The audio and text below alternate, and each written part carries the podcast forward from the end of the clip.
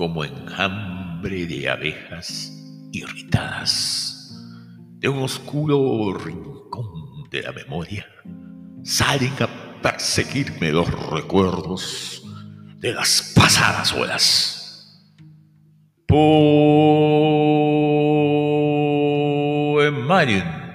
el planeta de los poetas.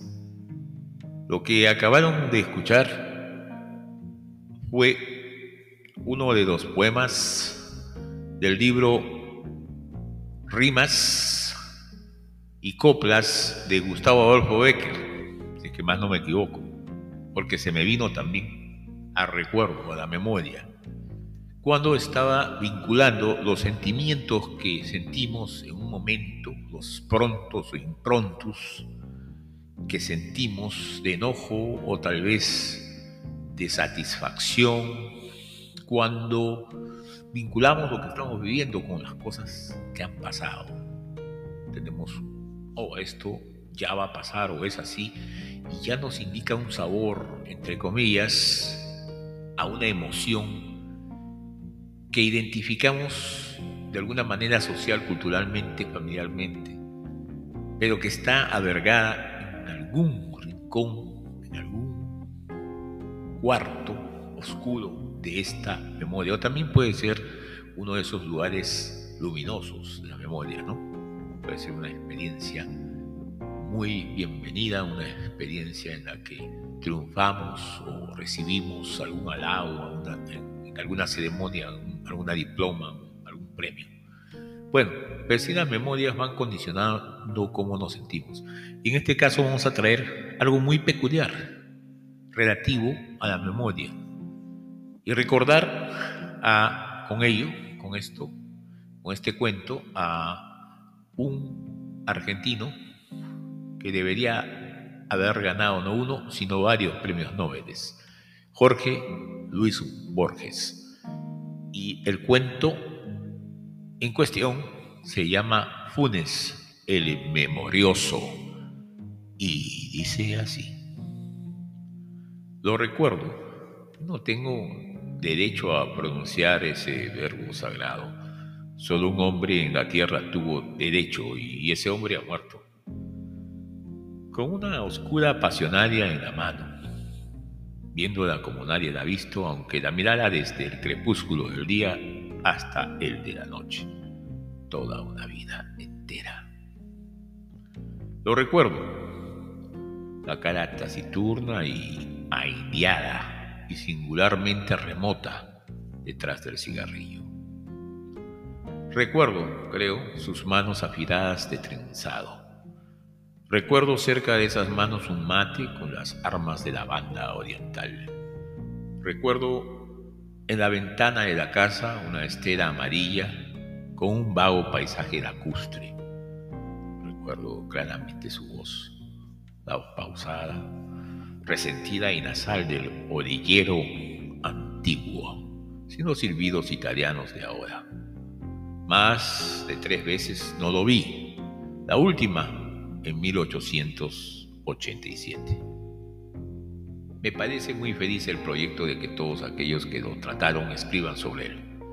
Mi testimonio será acaso el más breve y sin duda el más pobre, pero no el menos imparcial del volumen que editarán ustedes. Mi deplorable condición de argentino me impedirá incurrir en el titirambo, género obligatorio en el Uruguay cuando el tema es un uruguayo literato, cajetilla, porteño.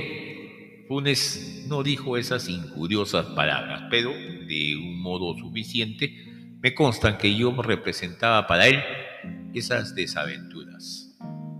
Pedro Leandro Ipuche ha escrito que Funes era un precursor de los superhombres, un Zaratustra cimarrón y vernáculo. No lo discuto, pero no hay que olvidar que era también un compadrito de Fray Ventos, con ciertas inculables limitaciones. Mi primer recuerdo de Funes es muy perspicuo. Lo veo en un atardecer de marzo o febrero del año 84. Mi padre, ese año, me había llevado a veranear a Praeventos. Yo volvía con mi primo Bernardo Baedo de la estancia de San Francisco. Volvíamos cantando a caballo y esa me da la única circunstancia de mi felicidad. Después de un día bochornoso, una enorme tormenta color pizarra había escondido el cielo. Alentaba el viento del sur, ya se enloquecían los árboles. Yo tenía el temor, la esperanza, de que nos sorprendiera en un descampado el agua elemental. Corríamos una especie de carrera con la tormenta. Entramos en un callejón que se ahondaba entre dos veredas altísimas de ladrillo. Había oscurecido de golpe. Oí rápidos y casi secretos pasos en lo alto. Alcé los ojos y vi un muchacho que corría por la estrecha y rota vereda como por una estrecha y rota pared. Recuerdo la bombacha, las apargatas. Recuerdo el cigarrillo en el duro rostro contra el nubarrón ya sin límites. Bernardo le gritó imprevisiblemente. ¿Qué horas son, Irineo? Sin consultar el cielo. Sin detenerse, el otro respondió. Faltan cuatro minutos para las ocho, joven Bernardo Juan Francisco. La voz era aguda, burlona. Yo soy tan distraído que el diálogo que acabo de referir no me hubiera llamado la atención si no lo hubiera recalcado mi primo, a quien estimulaban, creo, cierto orgullo local y el deseo de mostrarse indiferente a la réplica tripartita del otro. Me dijo que el muchacho del callejón era un tal Irineo Funes, mentado por algunas rarezas como la de no darse con nadie y la de, y de saber siempre la hora como un reloj. Agregó que era un hijo de una planchadora del pueblo, María Clementina Funes, y que algunos decían que su padre era un médico del saladero, un inglés, O'Connor, y otros un domador o rastreador del departamento del Salto. Vivía con su madre a la vuelta de la quinta de los Laureles. Los años 85 y 86 veraneamos en la ciudad de Montevideo. El 87 volví a Fraiventos. Pregunté, como es natural, por todos los conocidos y finalmente por el cronométrico Funes. Me contestaron que lo había volteado un redomón en la estancia de San Francisco y que había quedado tullido sin esperanza. Recuerdo la impresión de incómoda magia que la noticia me produjo. La única vez que yo lo vi, veníamos a caballo de San Francisco y él andaba en un lugar alto. El hecho, en boca de mi primo Bernardo, tenía mucho de sueño elaborado con elementos anteriores. Me dijeron que no se movía del catre, puestos los ojos en la higuera del fondo o en una telaraña en los atardeceres, permitía que lo sacaran a la ventana. Llevaba la soberbia hasta el punto de simular que era benéfico el golpe que lo había fulminado. Dos veces lo vi tras de la reja que burdamente recalcaba su condición de eterno prisionero. Una, inmóvil con los ojos cerrados. Otra, inmóvil también, absorto en la contemplación de un oloroso gajo de santonina. No sin alguna vanagloria, yo había iniciado en aquel tiempo el estudio metódico latín. Mi varija incluía el de Viris Illustribus de Jomont, el Thesaurus de Quicherat, los comentarios de Julio César volumen impar de la Naturalis Historia de Plinio, que excedía y sigue excediendo mis módicas virtudes de latinista.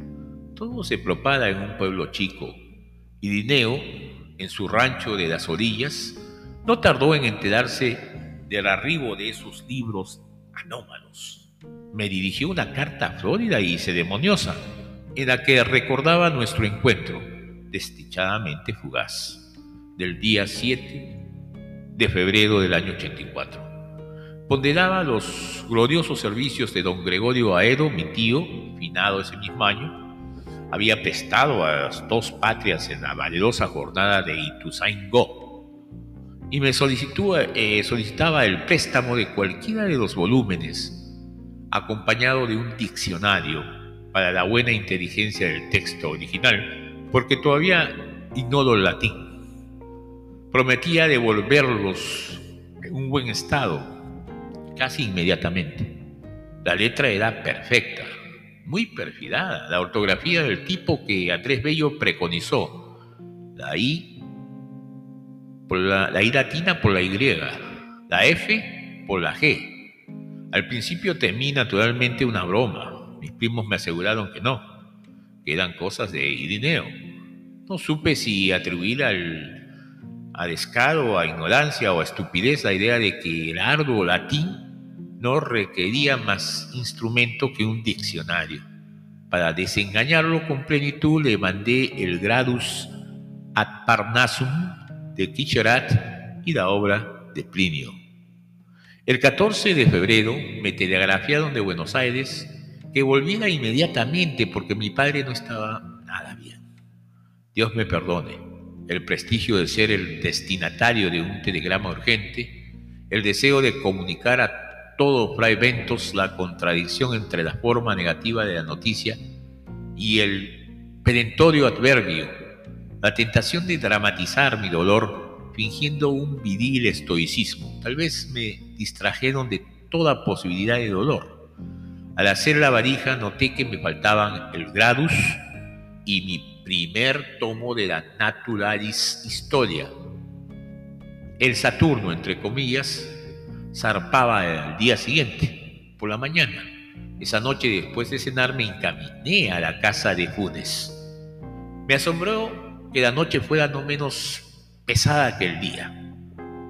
En el decente rancho, la madre de Funes me recibió. Me dijo que Irineo estaba en la pieza del fondo y que no me extrañara encontrarla a oscuras, porque Irineo sabía pasarse las horas muertas sin encender la vela. Atravesé el patio de baldosa, el corredorcito, llegué al segundo patio. Había una parra. La oscuridad pudo parecerme total. Oí de pronto la alta y burlona voz de Irineo. Esa voz hablaba en latín. Esa voz que venía de la tiniebla articulaba con moroso deleite un discurso o plegaria o incantación Resonaron las sílabas romanas en el patio de tierra. Mi temor las creía indescifrables, interminables. Después, en el enorme diálogo de esa noche, supe que formaban el primer párrafo del capítulo 24 del libro Vil de, las, de la Naturalis Historia. La materia de ese capítulo, capítulo es la memoria. Las palabras últimas fueron at ut nihil non extern verbis ret de retur auditum. Sin el menor cambio de voz, Irineo me dijo que pasara. Estaba en el catre fumando. Me parece que no le vi la cara hasta el alba. Creo rememorar el ascua momentánea del cigarrillo. La pieza olía vagamente a humedad. Senté Repetí la historia del telegrama y de la enfermedad de mi padre. Arribó ahora al más difícil punto de mi relato. Este, bueno, es que ya lo sepa el lector, no tiene otro argumento que ese diálogo de hace ya medio siglo. No trataré de reproducir sus palabras irrecuperables ahora. Prefiero resumir con veracidad las muchas cosas que me dijo y dineo el estilo indirecto es remoto y débil. Yo sé que sacrifico la eficacia de mi relato, que mis lectores se imaginen los entrecortados periodos que me abrumaron esa noche. Y Dineo empezó por enumerar en latín y español los casos de memoria prodigiosa registrados por la Naturalis Historia.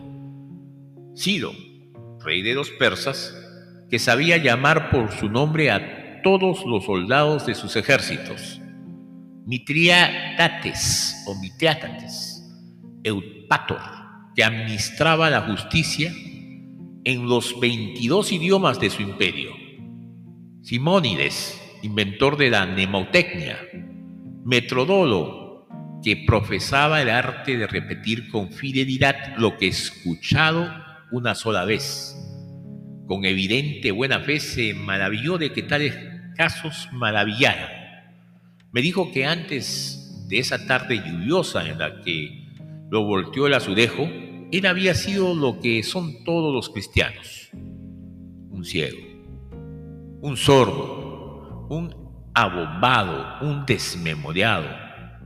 Traté de recordarle su percepción exacta del tiempo, su memoria de nombres propios. No me hizo caso. 19 años había vivido como quien sueña. Miraba sin ver, oía sin oír. Se olvidaba de todo, de casi todo. Al caer perdió el conocimiento. Cuando lo recobró, el presente era casi intolerable, tan rico y tan nítido, y también las memorias más antiguas y más triviales. Poco después averiguó que estaba tullido. El hecho apenas le interesó. Razonó, sintió, que la inmovilidad era un precio mínimo. Ahora su percepción y su memoria eran infalibles. Nosotros, de un vistazo, percibimos tres copas en una mesa. Funes todos los vástagos y racimos y frutos que comprende una parra. Sabía las formas de las nubes australes del amanecer del 30 de abril del año 1882 y podía compararlas con el recuerdo, con las petas de un libro en pasta española que solo había mirado una vez, y con las líneas de la espuma que un remo levantó en el río Negro la víspera de la acción del quebracho. Esos recuerdos no eran simples. Cada imagen visual estaba ligada a sensaciones musculares, térmicas, etc. Podía reconstruir todos los sueños, todos los entresueños. Dos o tres veces había reconstruido un día entero, no había dudado nunca, pero cada reconstrucción había requerido un día entero. Me dijo, más recuerdos tengo yo solo que los que habrán tenido todos los hombres desde que el mundo es mundo. Y también me dijo, mis sueños son como la vigilia de ustedes. Y también aseguró, hacia el alba, mi memoria, Señor, es como vaciadero de basuras. Una circunferencia en un pizarrón, un triángulo, rectángulo, un rombo, son formas que podemos intuir plenamente. Lo mismo le pasaba a Irineo con las aborrascadas crines de un potro, con una punta de ganado en una cuchilla, con el fuego cambiante y con la innumerable ceniza, con las muchas caras de un muerto en un largo velorio no sé cuántas estrellas veía en el cielo. Esas cosas me dijo, ni entonces ni después las he puesto en duda. En aquel tiempo no había cinematógrafos ni fonógrafos. Es sin embargo inverosímil y hasta increíble que nadie hiciera un experimento con Funes. Lo cierto es que vivimos postergando todo lo postergable. Tal vez todos sabemos profundamente que somos inmortales y que tarde o temprano todo hombre hará todas las cosas y sabrá todo. La voz de Funes, desde la oscuridad, seguía hablando. Me dijo que hacia 1886 había discurrido un sistema original de numeración y que en muy pocos días había rebasado el, el 24.000. No lo había escrito porque lo pensado una sola vez ya no podía borrarse. Su primer estímulo, creo, fue el desagrado de que los 30 y 30 los 33 orientales requirieran dos signos y tres palabras, en lugar de una sola palabra y un solo signo. Aplicó pues ese disparatado principio a los otros números.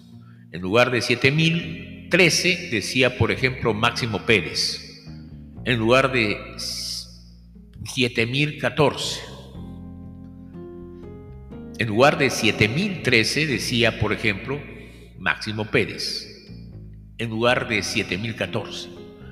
El ferrocarril Otros números eran Luis Medián, La Finur, Olimar, Azufre, Los Bastos, La Ballena, El Gas, La Caldera, Napoleón Agustín de Bedía. En lugar de 500 decía 9. Cada palabra tenía un signo particular, una especie de marca. Las últimas eran muy complicadas. Yo traté de explicarle que era que esa rapsodia de voces inconexas era precisamente lo contrario de un sistema de numeración. Le dije que decir 365 era decir tres centenas, seis decenas, cinco unidades. Análisis que no existe en los números, entre comillas, el negro Timoteo o manta de carne. Funes no me entendió o no quiso entenderme. Locke, en el siglo XVII, postuló y reprobó un idioma imposible en el que cada cosa individual, cada piedra, cada pájaro y cada rama tuviera un nombre propio. Funes proyectó alguna vez un idioma análogo, pero lo desechó por parecerle demasiado general, demasiado ambiguo. En efecto, Funes no solo recordaba cada hoja de cada árbol, de cada monte, sino cada una de las veces que la había percibido o imaginado. Resolvió reducir cada una de sus jornadas pretéritas a unos 70.000 recuerdos, que definiría luego por cifras. Lo disuadieron dos consideraciones, la conciencia de que la tarea era interminable, la conciencia de que era inútil. Pensó que en la hora de la muerte no habría acabado aún de clasificar todos los recuerdos de la niñez. Los dos proyectos que he indicado, un vocabulario infinito para la serie natural de los números, un inútil catálogo mental de todas las imágenes de recuerdo, son insensatos, pero revelan cierta balbuciante grandeza. Nos dejan vislumbrar o inferir el vertiginoso mundo de Funes. Este, no lo olvidemos, era casi incapaz de ideas generales, platónicas, no solo le costaba comprender que el símbolo genético perro abarcara tantos individuos dispares de diversos tamaños y diversa forma, le molestaba que el perro de las 3 y 14 visto de perfil tuviera el mismo nombre que el perro de las 3 y cuarto visto de frente. Su propia cara en el espejo, sus propias manos, lo sorprendían cada vez. Refiere Swift que el emperador de Didiput discernía el movimiento del minutero. Funes discernía continuamente los tranquilos avances de la corrupción, de las calles, de la fatiga. Notaba los progresos de la muerte, de la humedad. Era el solitario y lúcido espectador de un mundo multiforme, instantáneo y casi intolerablemente preciso. Babilonia, Londres y Nueva York han abrumado con feroz esplendor la imaginación de los hombres. Nadie, en sus torres populosas o en sus avenidas urgentes, ha sentido el calor y la presión de una realidad tan infatigable como la que día y noche convergía sobre el infeliz Cirineo en su pobre arrabar sudamericano. Era muy difícil dormir. Dormir es distraerse del mundo Funes de espaldas en el catre, en la sombra se figuraba cada grieta y cada moldura de las casas precisas que lo rodeaban. Repito que el menos importante de sus recuerdos era más minucioso y más vivo que nuestra percepción de un goce físico o de un tormento físico. Hacia el este, en un trecho no amanzanado, había casas nuevas desconocidas. Funes las imaginaba negras, compactas, hechas de tinieblas homogéneas. En esa dirección volvía la cara para dormir. También solía imaginarse en el fondo del río, mecido y anulado por la corriente. Había aprendido sin esfuerzo el inglés, el francés, el portugués, el latín. Sospecho, sin embargo, que no era capaz de pensar. Pensar es olvidar diferencias es generalizar, abstraer, en el abarrotado mundo de Funes no había sino detalles, casi inmediatos. La recedosa claridad de la madrugada entró por el patio de la tierra. Entonces vi la cara de la voz que toda la noche había hablado. Y Dineo tenía 19 años. Había nacido en 1868. Me pareció monumental como el bronce más antiguo de Egipto, anterior a las profecías y a las pirámides. Pensé que cada una de mis palabras, que cada uno de mis gestos perduraría en su implacable memoria. Me entorpeció el temor de multiplicar ademanes inútiles. Irineo Funes murió en 1899 de una congestión pulmonar. Escrito en 1942 por Jorge Luis Borges, narrado por su servidor John Manuel Kennedy Traverso. Hasta un nuevo episodio. Chao. No te olvides.